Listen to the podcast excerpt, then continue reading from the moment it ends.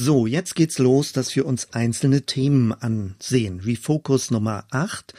Und das erste Thema, was wir uns direkt ansehen, heißt Sünde. Was hat es auf sich mit der Sünde? Was sagt die Bibel dazu? Welche Prägung hast du? Wie wirkt sich das auf dein geistliches Verständnis aus? Und natürlich hängt mit dem Sündenverständnis zum Schluss die Frage zusammen, wofür braucht es Erlösung? Also deswegen darf man diesen Punkt nicht überspringen, sondern muss ein bisschen zumindest darüber nachdenken, was man unter Sünde verstehen kann, was das Ganze überhaupt bedeutet. Ich starte mal ein bisschen biografisch.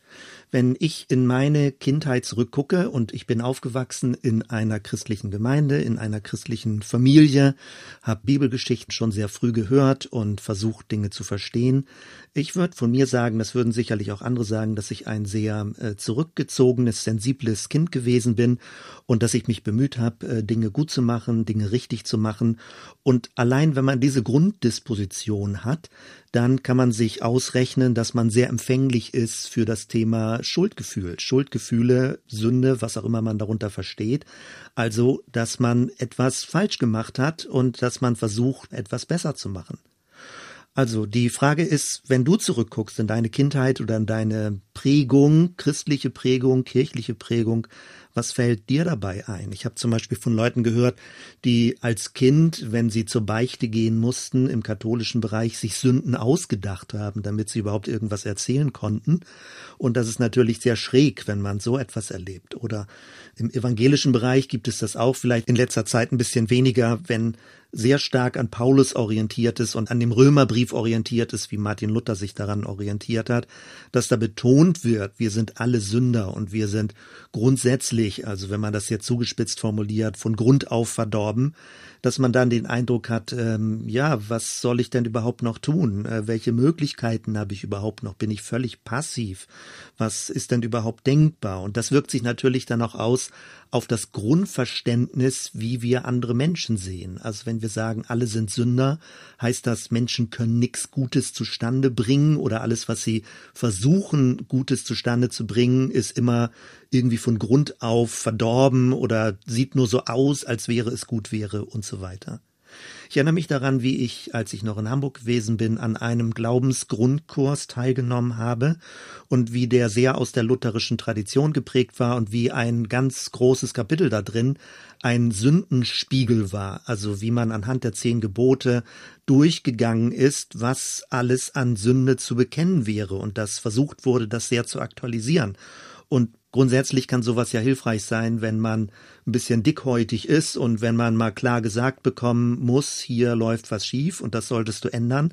Wenn man aber tendenziell eher wie ich ein bisschen sehr sensibel ist, dann bräuchte ich eher oder habe damals das vielleicht eher gebraucht, dass jemand mir auch mal sagt, ich habe ein bisschen übersensibles Gewissen. Ich passe zu viel auf Dinge auf und äh, deswegen bin ich super vorsichtig, zu vorsichtig, dass man auch ein bisschen mutiger sein muss, äh, Dinge zu machen. Also ein Sündenspiegel kann einem helfen, mal konkret durchzugehen, äh, wo gibt es Felder in meinem Leben, die ich mir schön rede und wo ich mir eigentlich ehrlich ins Gesicht gucken muss und sagen muss, nee, das ist falsch, das sollte ich ändern. Von dort her gibt es sehr unterschiedliche Prägungen.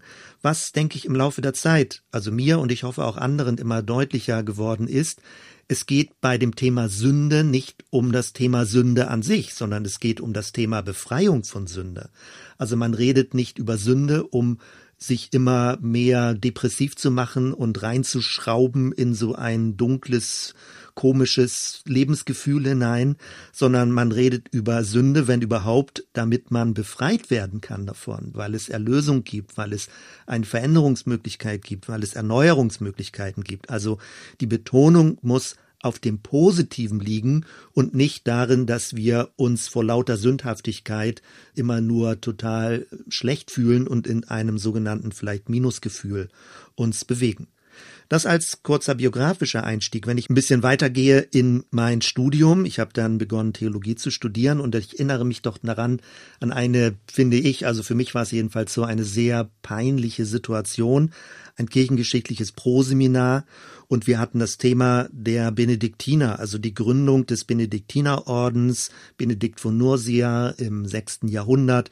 Und er hat damals die goldene Regel aufgestellt, die goldenen Regeln, die Ordensregeln der Benediktiner Und wir sollten dann auch in diesem Proseminar Dinge aus dem Lateinischen ins Deutsch übersetzen und Latein war mein totaler Schwachpunkt. Das hatte ich in der Schule mal, aber da konnte ich so gut wie keine Vokabeln mehr.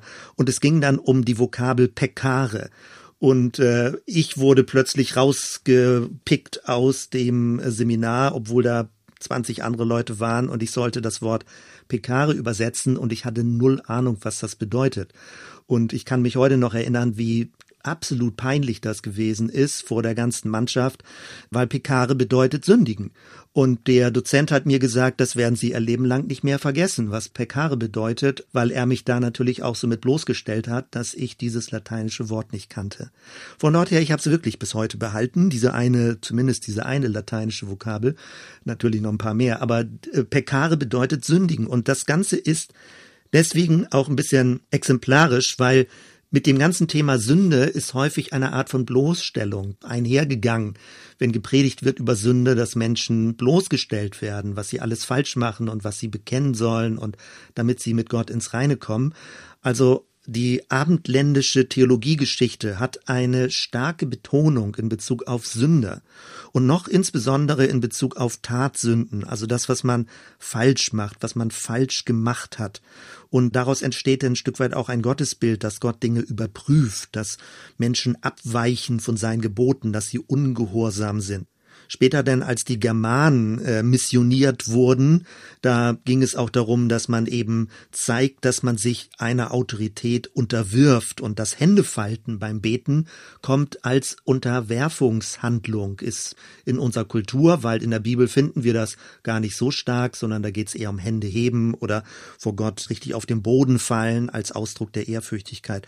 Also von dort her, es gibt verschiedene Prägungen, wie dieses Thema Sünde kulturgeschichtlich sich natürlich entwickelt hat, bis dahin, dass es eine Art von Unterwerfung ist, äh, bis hin zu einer Hörigkeit, die man gegenüber einer Autorität dann haben soll, wenn man seine Sünde bekennt und seine Sünde bereinigen will. In heutiger Zeit, und das ist sehr verhängnisvoll, hat das Thema Sünde eine Art Psychologisierung durchlaufen. Das ist nun jetzt schon 100, 200, 300 Jahre, ich weiß nicht wie alt, aber mit dem ganzen Thema der Psychologie geht es darum, dass Sünde eben eine Art von psychologisch gefühlter Befindlichkeit ist, also auch Selbstvorwürfe oder ein Minusgefühl, wie ich schon gesagt habe. Und das erzeugt natürlich in Kombination mit Religion, mit Bibel, mit dem Thema der Mensch ist ein Sünder, ein permanentes Missgefühl, ein permanentes Selbsterniedrigungsgefühl. Und äh, manche Leute glauben, dass das das christliche Lebensgefühl wäre, aber das ist ähm, ziemlich ja daneben und äh, ziemlicher Unsinn, also wenn das Ganze sich in diese Richtung entwickelt hat. Für mich war das ein großes Glück, dass ich durch das Theologiestudium auch mit jüdischen theologischen Prägungen in Kontakt gekommen bin und von dort her gerade vom Judentum, vom Alten Testament und auch dann in neuerer Zeit ist ein jüdisch gesünden Verständnis ist viel praktischer und viel handfester. Da geht es nicht um so eine Selbstbespiegelung, so eine innere Psychologisierung, was man alles falsch gemacht hat und wofür man alles Schuldgefühle bekommen kann, sondern es geht um sehr praktische Handlungen, um destruktive Handlungen, die das Leben von mir oder von anderen Menschen oder von der Natur drumherum zerstören. Also ein sehr gutes Beispiel ist das Thema Bergpredigt. Da gibt es ja die Auslegung von Jesus, der Bezug nimmt, was ist Ehebruch. Und natürlich gab es dann vom Alten Testament so ein bisschen diese Scheidungsregeln und wie Männer versucht haben, sich rauszuwinden, dass das nicht wirklich Ehebruch ist und dass sie trotzdem ihre Frau entlassen können und was heißt es, wann man wieder neu heiratet. Also alles komplizierte Sachen und Jesus verstärkt das dann, indem er sagt, der Ehebruch beginnt ja schon innerlich in einem Menschen und dass man eine Frau ansieht, so wurde das dann teilweise übersetzt und genauso Mord beginnt schon innerlich. Also Jesus bringt eine Art von Intensivierung äh, rein in dieses Sündengeschehen, dass er sagt, es ist nicht nur eine äußere Handlung, sondern es beginnt in unserem inneren Denken, in unserem Fühlen, in unserem Bewusstsein. Aber man muss diese Bergpredigtstelle korrekter übersetzen und da geht es nicht einfach plump, simpel darum, dass ein junger Mann eine andere junge Frau ansieht oder eine verheiratete Frau ansieht und allein durch das Ansehen, weil er sie schön oder hübsch findet oder wie auch immer, schon sündigen würde.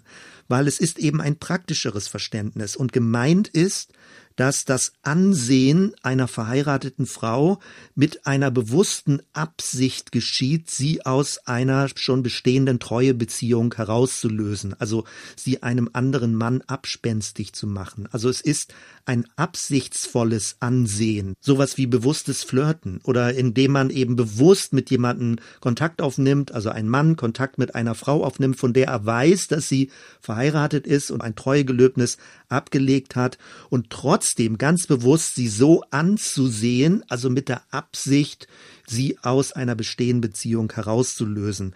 Und wenn man das so konkret und so handfest beschreibt, dann ist das viel nachvollziehbarer, dass es konkret Sünde ist, also nicht einfach nur irgendwie ein Ansehen und dadurch kriegt man schon innere komplizierte Gefühle, ob das überhaupt erlaubt ist. Martin Luther habe ich gehört mal, also dass er, weil er Sorge hatte, dass er andere Frauen ansieht, äh, richtig mit gesenktem Blick damals nach Rom gegangen ist oder seine Pilgerreise gemacht hat. Allein dadurch, dass man Sorge hat, dass als Mönch man eine andere Frau interessant, begehrenswert, hübsch findet. Und darum geht es überhaupt gar nicht.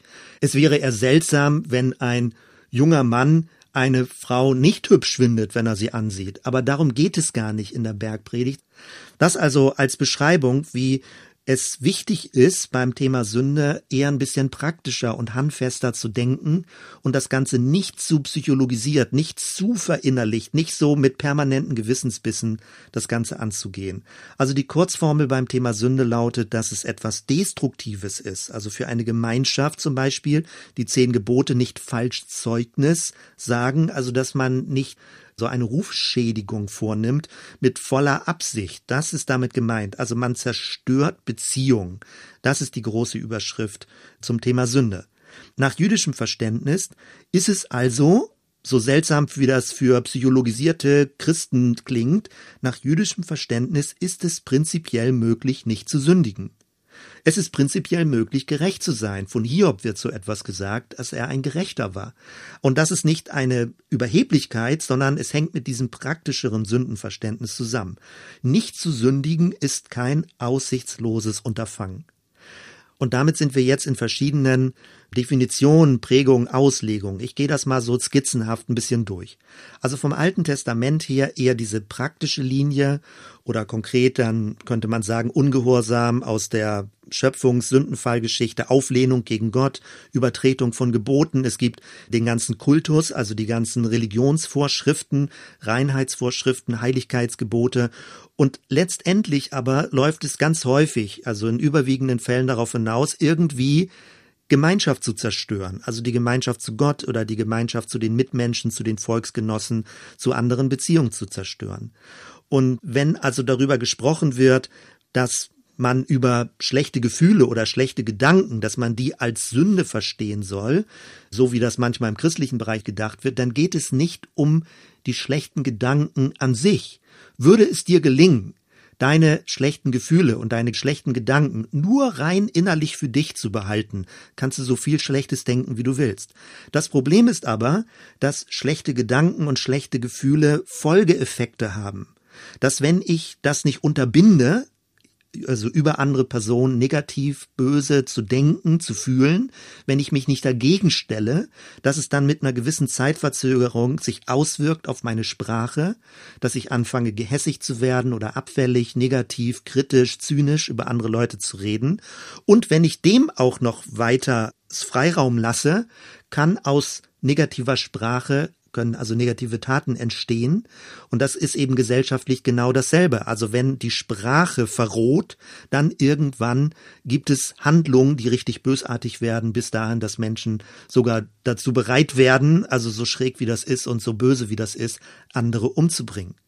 Also das ist das Problem. Das Problem sind nicht an sich die negativen Gefühle oder Gedanken, sondern dass sie ein Kraftfeld auslösen, was über Worte hinausgeht bis in Richtung Taten, wenn man diese Kettenreaktion nicht unterbindet.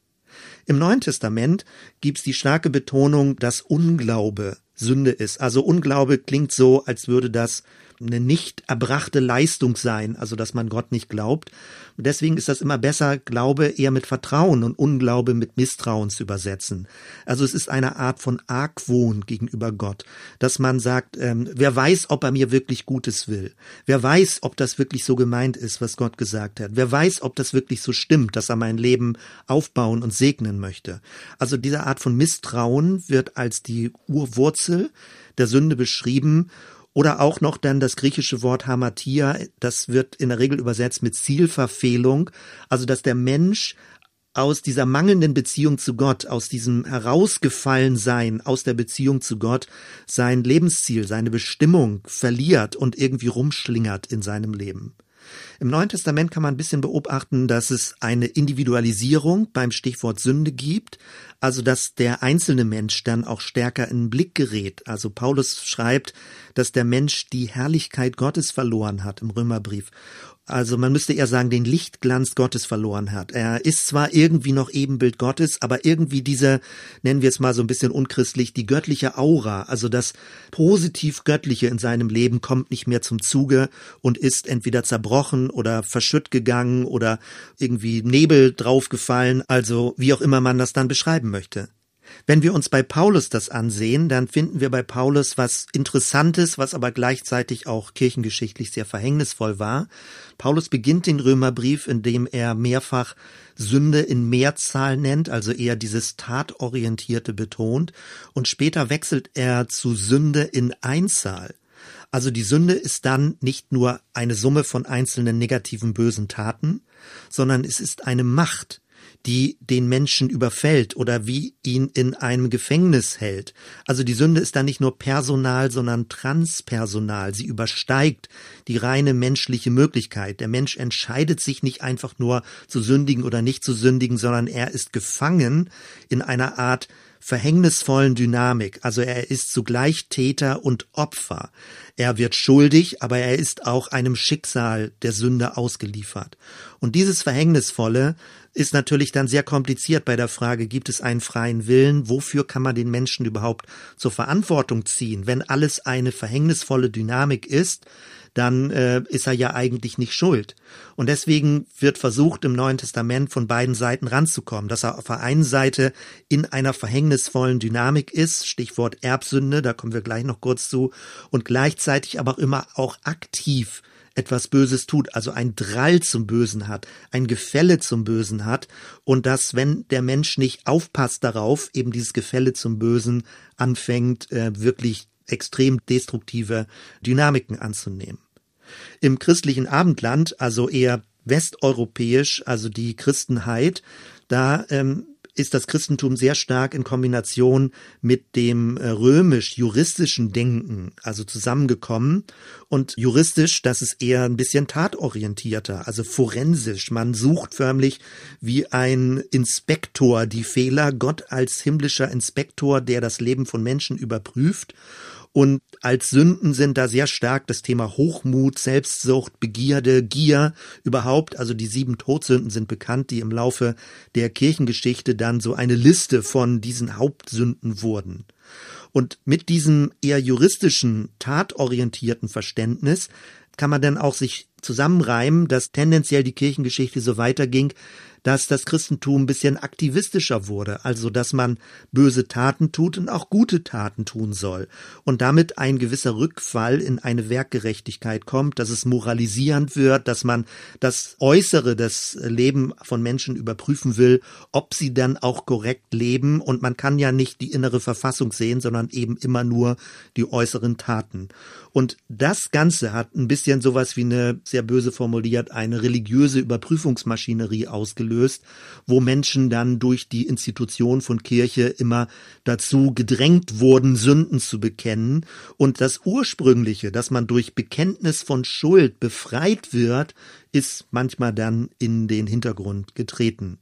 Wenn wir eher in die östliche Kirchengeschichte reingucken, dann war das Thema Sünde da weniger so tatorientiert aus juristischer Perspektive, sondern eher im Sinne einer Krankheit, also dass der Mensch einen Defekt hat oder, naja, das klingt schon wieder ein bisschen technisch, eher ein bisschen biologisch auch, dass ein Virus ihn befallen hat, dass er infiziert ist in seinem Geist. Also denn nicht natürlich biologisch, aber mit diesem Bild her, also dass er eher von einem Krankheitserreger erfasst wurde, befallen wurde. Und da bedeutet es dann nicht so sehr die Überprüfung von Taten, sondern es ist sowas wie eine geistige Diagnose, dass der Mensch eben krank in seinem Wesen geworden ist durch diesen sogenannten Sündenfall. Und das bringt aber wiederum die Schwierigkeit mit sich, dass dann die sogenannten Sakramente, also zum Beispiel Abendmahl oder Taufe, dass die eher wie Medizin verstanden wurden. Also dass das ein bisschen magisch dann gedacht wurde, so wie eine Schluckimpfung. Also wenn ich Abendmahl nehme, dann würde mich das gegen diese Krankheit der Sünde schützen. Luther später radikalisiert ja auch dann das Thema Sünde, da sind wir wieder eher in der westlichen Christenheit und personalisiert das Ganze. Und die lutherische Theologie legt zum Beispiel die Bergpredigt, die ja eigentlich eine sehr positive Weisung ist. Und ich glaube nicht, dass Jesus zynisch war, dass er irgendwie da Dinge gesagt hat, die nicht möglich sind zu tun. Aber die lutherische Theologie hat ein bisschen auch später denn in der Orthodoxie die Richtung bekommen, dass die Bergpredigt eigentlich nur dazu da ist, dem Menschen seine Unfähigkeit deutlich zu machen. Also wie sündig er ist, dass er zwar, wenn er zu Christus gehört, bestimmte Dinge tun kann, aber er, der Mensch auf sich gestellt, kann sein Leben nicht dementsprechend, wie die Bergpredigt ist, verändern und ausrichten. Also die Bergpredigt ist dann eher dazu da, den Menschen zu demoralisieren und in die Knie zu zwingen und zur Buße zu bringen und dann entsprechend kann durch eine Erneuerung bestimmte Veränderung stattfinden. Das mag auch in dieser gewissen Weise passieren, aber ich finde, es ist ein sehr zynisches Jesusbild, was letztendlich dahinter steckt, wenn man denkt, Jesus hat als Meister, als Rabbinermeister gelehrt, als würde er Leuten Hinweise, Weisungen, Gebote geben, die letztendlich gar nicht zu erfüllen sind. Von dort her sehen wir schon die unterschiedlichen Auslegungen, je nachdem, in welcher theologischen Richtung man sich befindet, und vielleicht löst das ein oder andere bei dir schon Resonanz aus, je nachdem, wie du geprägt wurdest. Wenn du meinen Podcast Die drei Gesichter des Evangeliums gehört hast, dann kannst du dich vielleicht noch dran erinnern, dass diese drei Grundmuster auch unterschiedliche Schwerpunkte beim Thema Sünde haben. Das Schuldvergebungsmuster ist eben sehr tatorientiert und versteht Sünde eher als Regelverstoß gegenüber einem Gesetz. Gott erlässt ein Gesetz und gegen diese Regeln also die Gott erlassen hat, Lebensregeln. Wenn du dagegen verstößt, dann würdest du sündigen. Wenn du eher in dem Angst- und Schutzmuster drin bist, dann ist Sünde eher so etwas wie Rebellion gegen eine Autorität. Also wenn Gott die höchste Autorität im Universum ist, dann ist der Mensch so etwas wie ein Rebell dass er sich dieser Autorität nicht unterwirft und nicht bereit ist, von Gott her sein Leben zu gestalten. Sünde ist dann sowas eben wie Rebellion. Wenn du eher im Scham- und Annahmemuster bist, dann ist Sünde eher so etwas wie Verrat. Also Verrat an einer Person, an einer Beziehung oder Verrat an einer Gemeinschaft. Alles drei ist biblisch und man findet das an verschiedenen Bibelstellen. Aber je nachdem, in welcher Kultur man sich befindet, äh, merkt man, dass es unterschiedliche Resonanzfelder sind. Also wann erleben Menschen ihr Verhalten als sündig? Und wenn ich mich nicht täusche, dann nimmt in unserem Kulturkreis dieses rückwärtsorientierte Tatmuster ab, also dass man sich rückwärtsorientiert schuldig fühlt. Auch, dass man sich gegenüber einer Autorität widersetzt, fühlt sich nicht als was Schlechtes an, weil in unserem Kulturkreis, in unserer Kulturgeschichte sind Menschen sehr kritisch gegenüber Autoritäten und würden das eher als Befreiung, als Emanzipation verstehen, als richtige Handlung, wenn man sich einer Autorität widersetzt. Und möglicherweise erleben wir gerade eben eine Verschiebung, äh, nicht nur jetzt in unserem Kulturkreis, sondern ein bisschen weiter gedacht, weil das Thema Klimasünder, das ist ja gut zu verstehen. Und das ist eine Art von Schuldbewusstsein, in Kombination, dass man Taten vollbringt in der Zukunft, die sind noch gar nicht passiert, dass man also sich bemüht, böse Taten zu vermeiden, mit der Begründung, den nachfolgenden Generationen nicht eine kaputte Welt zu hinterlassen. Sünde ist in diesem Fall dann ein Verrat an der zukünftigen Generation. Und das scheinen Menschen zu verstehen bei dem Begriff Sünde. Also von dort her gibt es unterschiedliche Resonanzfelder. Wann erlebt ein Mensch sein Verhalten als etwas Negatives, als was Böses, als was Destruktives? Wenn wir also ein bisschen weiter jetzt in die heutige Zeit reingehen und versuchen, das Ganze noch ein bisschen aufzuschlüsseln, dann ist grundsätzlich bei dem Thema Sünde eigentlich nur gemeint, Taten haben Folgen. Und negative Taten haben negative Folgen. Also es gibt Destruktives. Nicht alles, was man tut, ist einfach zusammenhangslos. Man lebt nicht im luftleeren Raum, sondern für das, wie man lebt und wie man handelt, muss man die Verantwortung übernehmen. Sünde ist letztendlich eine Begrifflichkeit dafür, dass man Böses produzieren kann, dass man Negatives, Destruktives produzieren kann und nicht schönreden soll. Stichwort Klimasünde habe ich ja schon gesagt an dieser Stelle.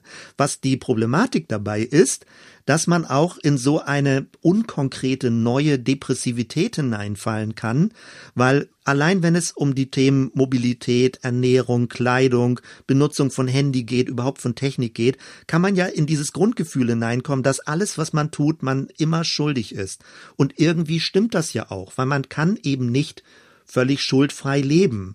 Und trotzdem ist es nicht hilfreich, wenn man äh, das so psychologisiert, das Thema, dass man völlig apathisch wird und gar nichts mehr tun kann und glaubt naiv äh, irgendwie alles gut und richtig machen zu können. Das Beste wird sicherlich sein, sich selbst und andere dafür zu sensibilisieren, dass man möglichst wenig Böses tut, dass man möglichst wenig destruktives, zerstörerisches Verhalten an den Tag legt und gemeinsam sich anspornt und herausfordert, eben wie das ganz modern formuliert wird, den sogenannten ökologischen Fußabdruck zu reduzieren, was man eben nicht völlig minimieren kann, weil jedes Leben verursacht natürlich auch gewisse Schädigung. Allein wenn du mit deinem Fuß irgendwo hintrittst, zertrittst du gewisse Kleinstlebewesen, äh, Insekten oder Mikroorganismen. Das heißt, allein dadurch, dass du lebst, erzeugst du eine gewisse Destruktivität, die man gar nicht verhindern kann. Und trotzdem lässt sich diese Art des Schattens oder der Bösartigkeiten in Bezug auf Beziehungen oder in Bezug auf die Umwelt reduzieren. Und da drin besteht natürlich auch die Verantwortung, die wir als Menschen haben. Aber es hilft niemanden, wenn man permanent und dauerhaft in einem Minusgefühl lebt und das Gefühl hat, man kann überhaupt nichts mehr genießen, weil alles, was man tut, ist von Grund auf schon irgendwie destruktiv und negativ. Wichtig ist also konkrete Änderungen zu machen, nicht in eine innere Lähmung zu verfallen, sondern konkret zu überlegen, was kann ich tun, um eine Art von negativen Folgeeffekt, der aus meinem Leben herauskommt, zu reduzieren. Die Bibel beschreibt das, also auch wenn wir das in moderner theologischer Sprache beschreiben, dass es eine Art von Gefälle gibt des Menschen zur Selbstzentrierung, zu Destruktivität. Ähm, es gibt drei große Begriffe, die zum Beispiel von Paul Tillich, einem großen Theologen, aktualisiert wurden. Unglaube ist dann so etwas wie, dass man sich vollständig von Gott abwendet, eine aktive Aufkündigung der Beziehung zu Gott. Also die Überzeugung ist, dass Gott immer und überall gegenwärtig ist, aber ein Mensch distanziert sich dann ganz bewusst davon und sagt, ich möchte nicht mit diesem Gott oder mit dieser Vorstellung, die ich von Gott habe, zu tun haben und sagt, er möchte sich davon distanzieren und sich abwenden und diese Beziehung praktisch zerreißen. Hybris, ein zweites Stichwort, spricht davon, dass anstelle dort, wo Gott in meinem Leben ist, ich mich selbst zu meinem Zentrum mache. Eine Art von Selbstüberhebung, dass an dem Platz, der eigentlich Gott zusteht, also in mir drin eine göttliche Sphäre, dass ich mich selbst, mein eigenes Ego dort positioniere. Und das dritte Wort, ein theologischer Fachbegriff, Konkupiszenz, meint, dass der Mensch eine Neigung zum Bösen hat. Und gemeint ist da, wenn Paul Tillich das aktualisiert, nicht einfach nur man läuft überall rum und tut Böses, sondern dass das Bewusstsein des Menschen, also das sündige Grundbewusstsein des Menschen versucht, sich immer die Welt einzuverleiben, also die Welt sich nutzbar zu machen, die Welt insofern begreifen zu wollen, dass ich sie besitze, dass ich sie zu einem Ding mache, dass ich sie ausbeuten kann, dass ich sie für mich zum Vorteil verwenden kann, also dass ich nicht mehr die Welt und den Kosmos und die die Schöpfung und die Natur als Geschenk für mich empfinde, als Lebensraum, den ich pflegen und bewahren und fördern soll, sondern wo ich etwas in mich hineinsaugen will und auch Menschen in mich hineinsauge, Beziehungen in mich hineinsauge. Also dass grundsätzlich der Mensch sich so zum Zentrum macht, dass er alles andere für sich selbst benutzen will, aussaugen will und wenn er es nicht mehr braucht, äh, links liegen lässt. Das ist also eine Grundbeschreibung, was diese Tendenz zum Bösen ist, was in der Bibel Sünde genannt wird. In einem Glaubensgrundkurs, den ich sehr gut finde, also von Wolfgang Koffermann Farbwechsel, da beschreibt er anhand der Geschichte des verlorenen Sohnes Sünde, in vier Stufen. Einmal geht es um Misstrauen, um Unglauben, also wie ich schon gesagt habe. Das gibt es auch in anderen Religionen, im buddhistischen Bereich, im hinduistischen Bereich, dass es eine Art von Enge im Bewusstsein des Menschen ist, Angst, sowas wie Argwohn. Also, dass man nicht mehr diesem Urgrund der Liebe nicht mehr vertrauen kann, dass man für sich sich verkrümmt. Äh, Martin Luther nennt das eine auf sich selbst gekrümmtheit des Menschen. Neben Unglauben denn als zweites Rebellion, was schon gesagt wäre, aus diesem Misstrauen gegenüber Gott entsteht eine gewisse aktive Distanzierung, eine bewusste Trennung, eine Dissonanz oder vielleicht auch eine Fehlinterpretation Gottes. Also weil man Gott nicht mehr vertraut, unterstellt man ihm, dass er mir Böses möchte. Und daraus entstehen dann als drittes böse Taten oder allgemeiner formuliert Unmoral, also unmoralische Dinge, Dinge, die negativ sind für mich, für andere, für die Umwelt, destruktive Handlung. Und als viertes entsteht dann ein Scheitern.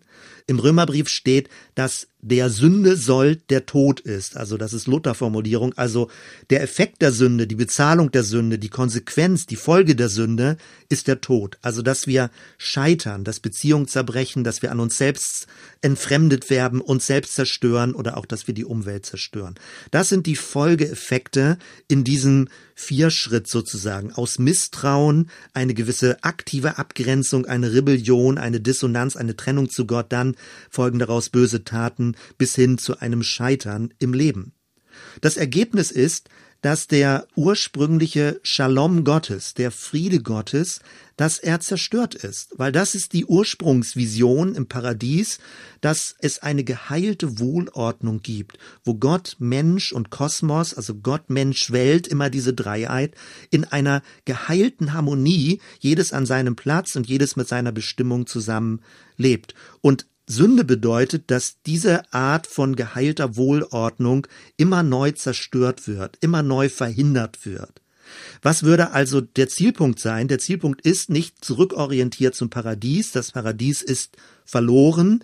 Also dies ursprüngliche, der Garten Eden, so wie Menschen, wie auch immer da gelebt haben, ist verloren. Und es geht um eine Zukunftsorientierung. Es geht um ein neues Jerusalem und eine neue Welt, um eine transformierte Welt. Aber wenn man das jetzt überträgt auf diese Neuheit, dann ist die große Vision der Shalom Gottes nicht das Alte, sondern das Neue, der neue Shalom Gottes, die große Friedensvision. Und Friedensvision bedeutet Frieden in vierfacher Hinsicht, nämlich erstens Frieden zu Gott, zweitens Frieden zu sich selbst, drittens Frieden zu anderen Menschen, zu meinen Mitmenschen und viertens Frieden zur Natur. Also das ist die Heilung, um die es geht, wo die christlich gedachte Weltgeschichte aus dem Judentum heraus mit christlicher Überzeugung verlängerte Weltgeschichte, dass wir sagen, genau das ist gemeint. Das, was im Alten Testament Shalom genannt wird, wird im Neuen Testament Reich Gottes genannt, die Königsherrschaft Gottes, der Einflussbereich Gottes, der Lebensraum des Friedefürsten Jesus. Das ist damit gemeint. Und das bedeutet es, also Sünde ist all das, das verhindert, dass dieser neue Shalom Gottes Gestalt gewinnt. Wenn wir das also jetzt praktisch als großen Schnelldurchgang und Überblick über dieses Thema haben, dann kann man das Ganze noch ein bisschen verlängern, auch in Richtung alle Religionen. Weil damit steht das Judentum und das Christentum nicht allein da. Alle Religionen sind davon überzeugt, es gibt Leid, es gibt Schmerz, es gibt Krankheit, es gibt Trübsal, es gibt Ungerechtigkeit, es gibt Vergänglichkeit. Das sind natürlich alles verschiedene Kategorien, aber letztendlich gehört es alles in dieses große Paket das Böse hinein. Es gibt das Böse.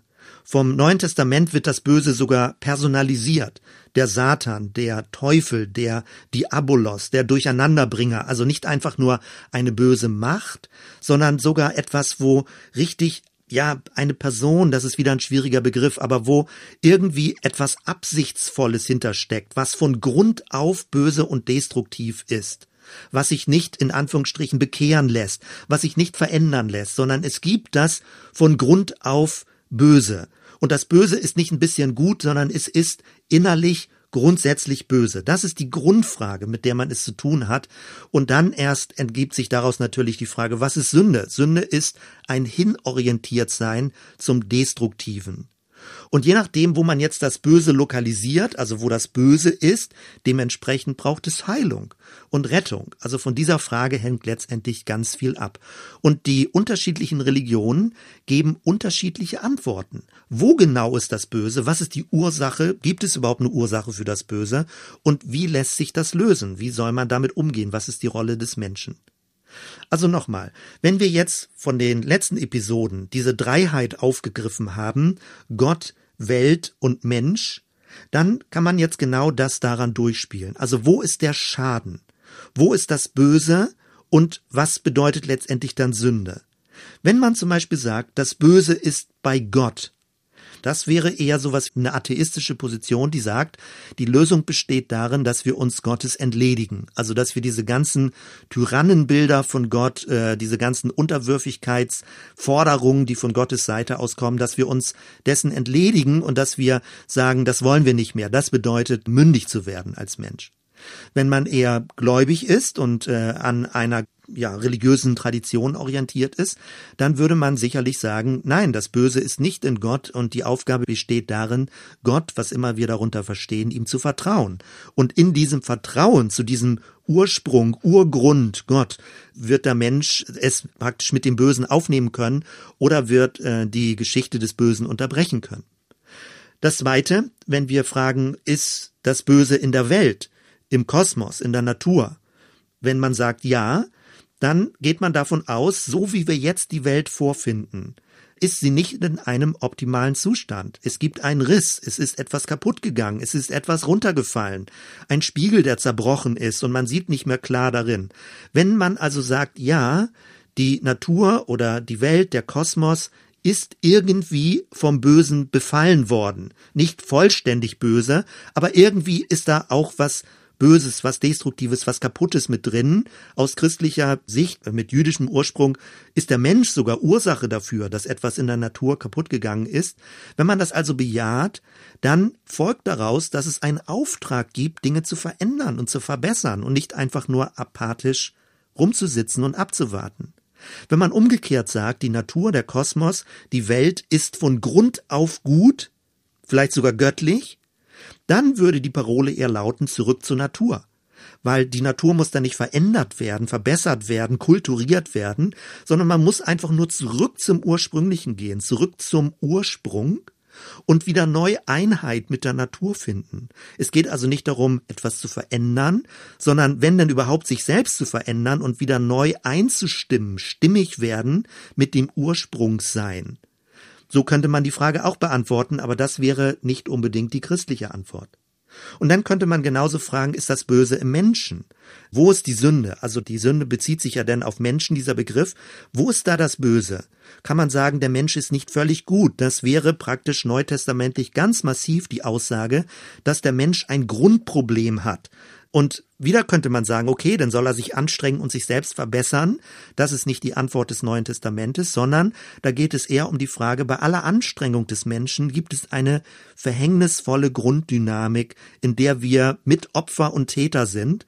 Und deswegen braucht es Erlösung, es braucht Rettung. Bei allem Bemühen, etwas zu verändern, um an diese Grundwurzel ranzukommen, braucht es Erlösung. Und genau da werden wir ja dann später drüber reden, wie man das Ganze verstehen kann. Man könnte auch sagen, nein, im Menschen ist alles gut, da ist nichts Böses, dann ist das so etwas wie ein atheistischer Humanismus, wo man sagt, nein, der Mensch ist grundsätzlich gut. Wenn er böse sich verhält, dann liegt das daran, dass es noch Umwelteinflüsse gibt, aber nicht an seinem inneren Kern, an seinem inneren Wesen. Also die Aufgabe besteht darin, dann den Menschen zu befreien, zu seiner Ursprungsnatur zu befreien. Und das kann bedeuten, wie schon gesagt, dass er von böser Religion befreit wird, von Religion überhaupt, oder dass man ihn von einer bösen Sozialisation befreit, also von irgendwie einem komischen Erziehungsstil oder von Eltern, die es falsch gemacht haben. Also man muss dann, wenn man sagt, der Mensch ist von Grund auf gut, dann muss man ihn vielleicht sogar aus einer Gesellschaft rausholen, die irgendwie negativ ist und ihn so befreien, zu versuchen, ihn so zu befreien, dass er dann wieder von innen her gut sein kann. Das wäre nicht die biblische oder auch nicht die Neutestament christliche Antwort, aber solche Antworten geben Leute. Und deswegen muss man eben gucken, was meint man damit, wenn wir sagen Böses im Menschen, in der Natur, was meinen wir damit und was bedeutet das Wort Sünde? Damit sind wir nochmal beim Stichwort christlich. Die christliche Position würde sagen, ja, es gibt ein Problem. Wir reden es nicht schön. Das Böse ist irgendwie vorhanden. Es ist real. Man darf es nicht wegdiskutieren. Es ist keine Einbildung. Man findet Böses im Menschen und man findet auch Böses im Kosmos. Es ist nicht grundsätzlich einfach alles gut, wie auch immer man das denn genau beschreibt. Aber, und das ist eben auch die christliche Position, es gibt Hoffnung.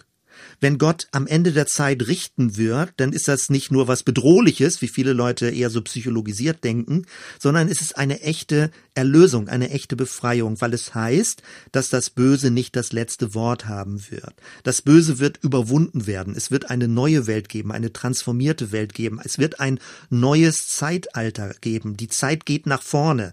Das, was wir jetzt erleben, ist nicht das letzte Wort. Ja, es ist einfach nicht das Ende der Geschichte, was wir jetzt erleben, sondern Gott wird mächtig sein und handeln und er tut es und sein Handeln ist nicht aufzuhalten. Er wird am Ende der Zeit das Böse besiegen, vernichten und er hat schon längst damit begonnen. Man müsste sogar noch klarer sagen, in Christus ist das Böse schon besiegt, aber es ist noch in einer Zeitverzögerung. Man kann es eben noch nicht durchgehend erkennen und Gott setzt darauf, dass Menschen, die an Christus orientiert sind, Träger des Guten werden und sowohl bei sich als auch in der Umgebung sich bemühen, nicht das Böse zu vermehren, sondern, wie Paulus es sagt, das Böse mit Gutem zu überwinden.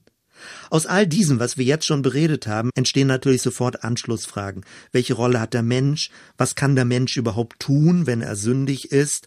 Und äh, was ist letztendlich dann Gemeinde?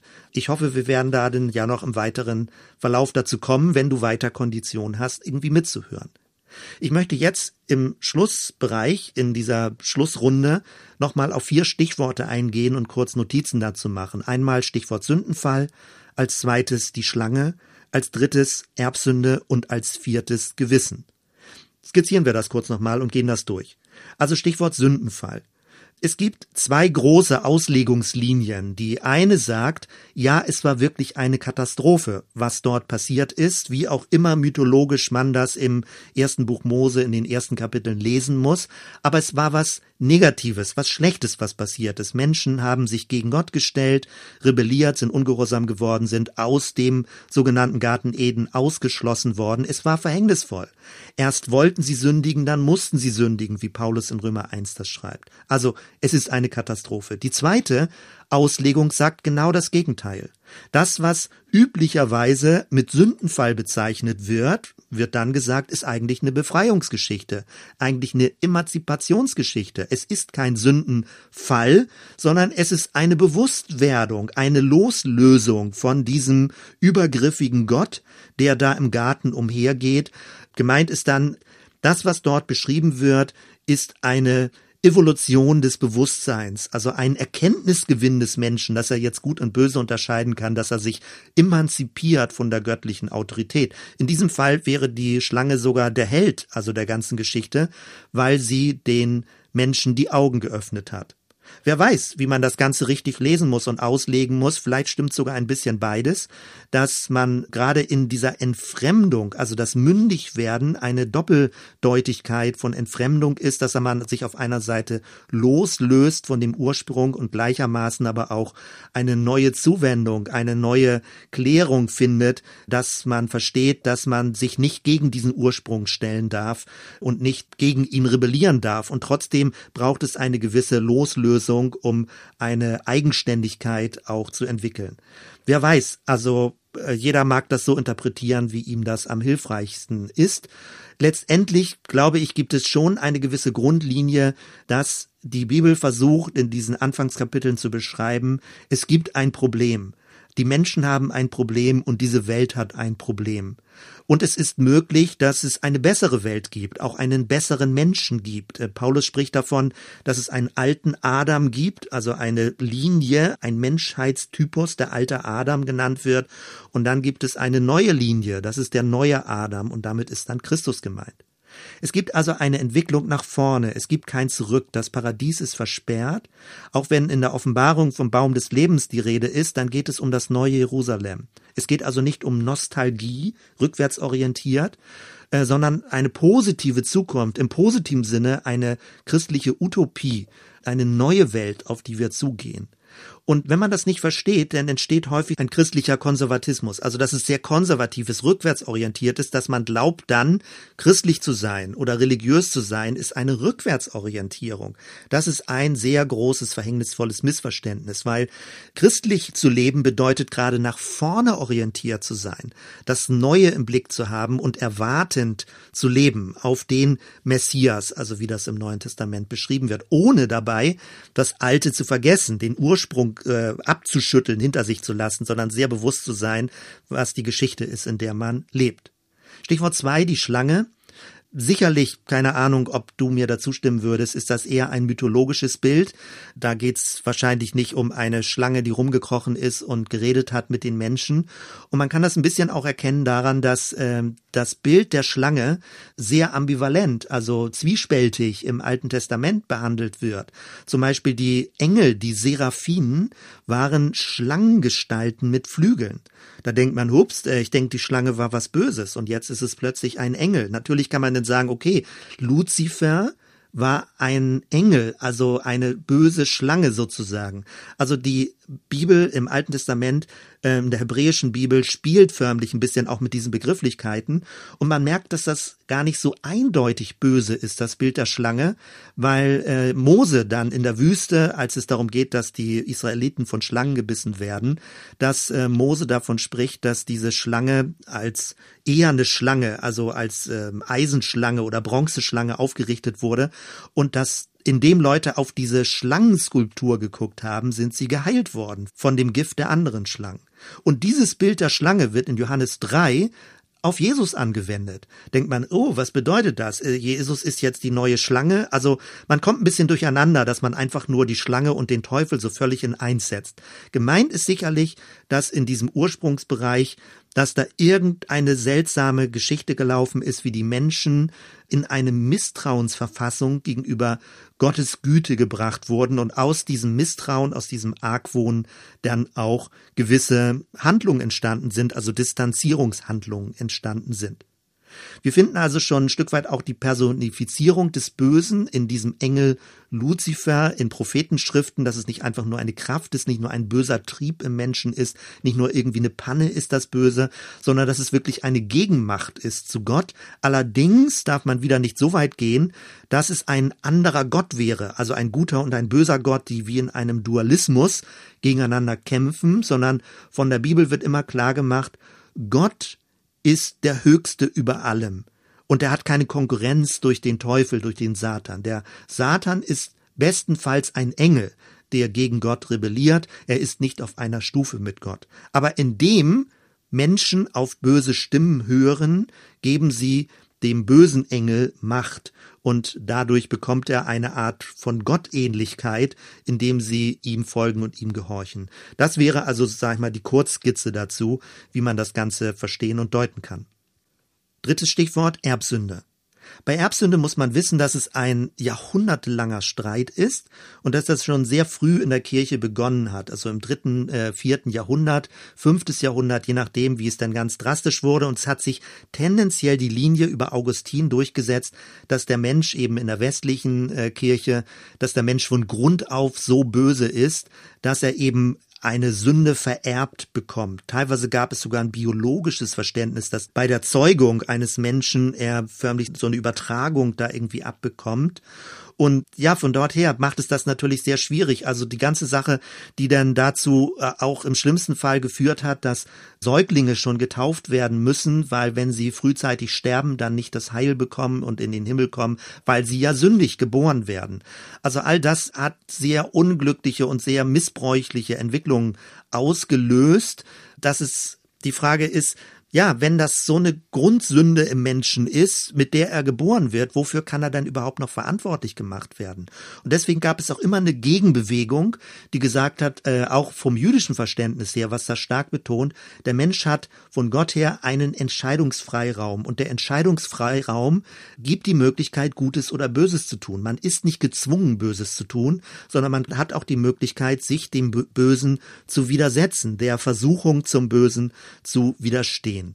Und von dort her muss man eher den Begriff Erbsünde als den Versuch verstehen, das Verhängnisvolle von Sünde zu beschreiben. Also dieses Gefangensein in einem Muster, aber es darf nicht dazu führen, dass der Mensch total als passiv verstanden wird, wo er sagt, na ja, ich konnte ja nicht anders, ich musste jemanden umbringen oder irgendwie so etwas, weil das wäre Unsinn. In diesem Sinne ist Erbsünde nicht gemeint, sondern es soll damit nur zum Ausdruck gebracht werden, dass Sünde nicht einfach nur eine, eine simple Einzeltat ist, sondern es ist auch eine gewisse Grunddynamik gibt, die mich zu dem Bösen drängt und dass ich auch als Einzelperson, so könnte man auch die neutestamentliche Gemeinde ja denn verstehen, einen Schutzraum brauche, dass andere Brüder und Schwestern im Glauben mit auf mich aufpassen, dass wir uns gegenseitig unterstützen und auf uns aufpassen, nicht in destruktive und sündige Verhaltensmuster zu verfallen, dass wir nicht als Einzelmensch gegen dieses Verhängnisvolle gegen ankommen, sondern dass wir gerade mit anderen zusammen uns gegenseitig helfen müssen, nicht in eben negative, destruktive Muster und Taten zu verfallen. Wenn man das in eher östliche Religiosität überträgt, kann man durchaus das mit Karma vergleichen, mit einem negativen Karma-Kreislauf, wo ich immer wieder neu gefangen bin in den Taten auch meiner Vorväter und Vormütter, die Personen, die vor mir gelebt haben, dass das also irgendwie Auswirkungen hat auf mein eigenes Bewusstsein und auf meine eigene Psyche. Aber wie gesagt, es darf nicht dazu führen, dass ich so mich als unter einem Schicksal so passiv empfinde, als würde ich nichts dagegen unternehmen können. Mein Bild in Richtung was bedeutet der Sündenfall, ist äh, folgendermaßen, das ist meine jetzt persönliche Erklärung für mich. Ich mache mir das verständlich dadurch, als würden die Menschen, die damals gelebt haben, durch den sogenannten Sündenfall eine Wahrnehmungsverzerrung, eine förmlich eine Umkrempelung der Wahrnehmung erlebt haben, wie ein ausgekrempelter Pullover oder ein ausgekrempeltes T-Shirt. Also normalerweise sieht man es in einer normalen, äh, üblichen Form, aber wenn ich es auskrempel, dann sieht man es eben genau so falsch herum. Und gefühlt ist der Sündenfall genau dieser Effekt. Also wir sehen Menschen immer nur über das Außen, über das Ausgekrempelte, und wir können auch nur, indem wir von unserem Innen versuchen, nach außen zu treten, mit unserem Außen Kontakt zum Außen, zum Ausgekrempelten, also Außen des anderen Kontakt aufzunehmen, dann vermuten, was er innerlich gemeint hat. Also wir können nicht mit unserem Inneren direkt in Kontakt treten mit dem Inneren des anderen, sondern wir müssen durch diesen in Anführungsstrichen Sündenfall immer den Umweg über das Außen gehen. Also nochmal von unserem Innen zu unserem Außen, zum Außen des anderen und damit vermuten wir nur noch, was er innerlich gemeint hat. Wir hören seine Worte und wir müssen interpretieren, was er gesagt hat oder was äh, seine Taten bedeuten. Und genau dieser Umweg über das Außen führt zu ganz vielen Missverständnissen, zu ganz vielen Ängsten, zu Projektionen, zu Verletzungen, weil wir uns nicht über unsere inneren Herzen verstehen können, sondern selbst versuchen müssen, uns zu artikulieren, also ins Außen zu treten und auch immer nur die Signale des anderen Außen wahrnehmen können, was ganz viel Raum für Fehlinterpretationen liefert. Das macht mir das ein bisschen deutlich und macht mir das verständlich. Was ist Sünde? Was könnte man unter Sünde verstehen? Unter diesem Sündenfall oder dieses Verhängnisvolle. Und gemeint ist da eben nicht was Moralisches, sondern wo liegt eigentlich das Problem? Und das Problem entsteht eben genau dadurch, dass durch diesen Umweg über das Außen immer ein Keim für Misstrauen, für Argwohn ist, dass ich dem anderen nicht glaube, dass er mir was Gutes möchte und aus dieser Projektion heraus selbst anfange, negativ über den anderen zu denken oder negativ zu fühlen. Und dementsprechend, das ist natürlich wechselweise, gibt es dann eine Negativspirale. Das hilft mir, das Ganze mir ein bisschen anschaulicher zu machen. Und noch zum Schluss das letzte Stichwort Gewissen. Beim Thema Gewissen, das ist auch eine lange Geschichte. Lange Zeit ist man davon ausgegangen, wie im Römer 2 steht, also dass es sowas wie unsichtbare Gebote im Herzen von Menschen sind. Als würde es so sein, jeder Mensch hat ein Gewissen und das wären Gottes fertige Gebote im Herzen. Also man braucht nicht mehr die Steintafeln, sondern auch die Heiden, also die Nichtjuden, die nichtjüdischen Völker, würden auch die Gebote Gottes in ihrem Herzen haben. Man hat das anthropologische Konstante genannt. Also die Behauptung ist, dass Menschen von Grund auf religiös sind und von Grund auf ein Empfinden für Gut und Böse haben. Lange Zeit konnte man das behaupten und immer Menschen, die noch nicht religiös sind, noch nicht gläubig sind, sagen, ähm, naja, ihr habt irgendwie da ein abgestumpftes Bewusstsein oder äh, ihr seid noch nicht wach geworden dafür, was eigentlich eure Bestimmung ist. Das mag ja auch irgendwie richtig sein, aber inzwischen kommt man da ein bisschen von ab, denn wir erleben das direkt in unserem Land, in den neuen Bundesländern, in Ostdeutschland, in der ehemaligen DDR, ist über Jahrzehnte praktisch eine Politik gemacht worden, dass alles Religiöse in Verruf gebracht wurde und negativ dargestellt wurde. Und es gibt Untersuchungen inzwischen darüber, dass Menschen sagen, ich bin ohne Gott glücklich, ich weiß nicht, wozu ich Gott brauche, Gott ist nicht zwingend nötig für mein Leben. Und es gibt gar keinen Grund, das zu hinterfragen. Also es gibt offenbar Menschen, die von sich aus sagen, sie brauchen keine Religion und sie vermissen auch nichts. Das muss man zur Kenntnis nehmen. Und zum Stichwort Gewissen ist auch schon längst klar und wird immer klarer, das Gewissen lässt sich prägen. Es ist nicht ein isoliertes Gewissen im Inneren des Menschen, sondern das Gewissen ist formbar. Es ist ein Gruppengewissen. Je nachdem, was ich als Referenzgruppe um mich herum habe, dementsprechend bekomme ich ein schlechtes Gewissen oder habe ein gutes Gewissen. Und der brutale und sehr negative, verhängnisvolle, bösartige Fall war das Nazi-Deutschland. Es gab ja Familienväter, gute Familienväter, die morgens noch mit dem Hund Gassi gegangen sind und nachmittags Leute erschossen haben und dabei überhaupt gar kein schlechtes Gewissen hatten.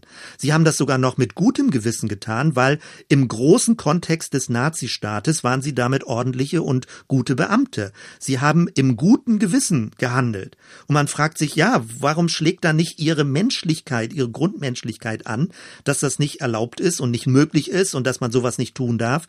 Und ähm, das ist ja genau das Schräge. Das Gewissen lässt sich nicht nur abstumpfen, sondern auch so umprägen, weil das Gewissen ist zu hohen Teilen nicht isoliert in mir drin ein göttlich geprägtes Gewissen, sondern es ist ein Gruppengewissen und es hängt ganz viel davon ab, was ist die Referenzgruppe, zu der ich gehöre, weil dementsprechend bekomme ich Schuldgefühle, wenn ich Regeln verletze oder auch Regeln einhalte, dann ein gutes Gewissen habe. Also von dort her sind wir an diesem Punkt und das war jetzt ein großer Durchgang durch das gesamte Ding. Wenn also das Gewissen auch prägbar und formbar und auch negativ formbar ist, dass man plötzlich wieder einen ganz neuen Zugang bekommt dazu, dass Gebote wichtig sind und dass es bestimmte Gebote gibt, die nicht diskutierbar sind. Also Weisung, Weisung zum Leben. Wenn also da verschiedene Dinge bei den zehn Geboten stehen, dann ist damit gemeint, ja, das soll nicht diskutiert werden, weil das Gewissen schlägt bei bestimmten Dingen nicht mehr aus. Und das Gewissen reagiert nicht darauf, wenn man irgendwas von jemand anderem stiehlt oder wenn man böse über jemanden redet. Und Gebote oder Weisungen bringen zum Ausdruck, das ist nicht diskutierbar. Das ist von Gott eine Setzung. Und diese Setzung ist gültig, egal in welcher Gruppe ich mich befinde. Von dort her bekommt man sogar einen positiven Zugang wieder zu dem, was manchmal sehr negativ Gebote genannt wird oder Gesetz genannt wird, gerade weil das Innere des Menschen eben nicht so eine feste religiöse Gut und Böse Konstante hat, sondern dass das im gewissen Sinne relative Begriffe sind. Deswegen braucht es also im guten Sinne eine moralische Vorgabe von Gott, eine ethische Vorgabe von Gott, weil Menschen sonst vollständig die Orientierung verlieren könnten. Damit sind wir also mit diesem großen Durchgang durch das Thema Sünde mit verschiedenen Punkten, mit verschiedenen Aspekten, äh, was dich anregt, selbst darüber weiterzudenken. Und das gibt uns die Grundlage dann im weiteren Verlauf darüber zu sprechen, was bedeutet dann Erlösung oder wozu braucht es Jesus oder was bedeutet Gnade. Das wird dann aber in den späteren Folgen kommen. Soweit erstmal bis hierhin.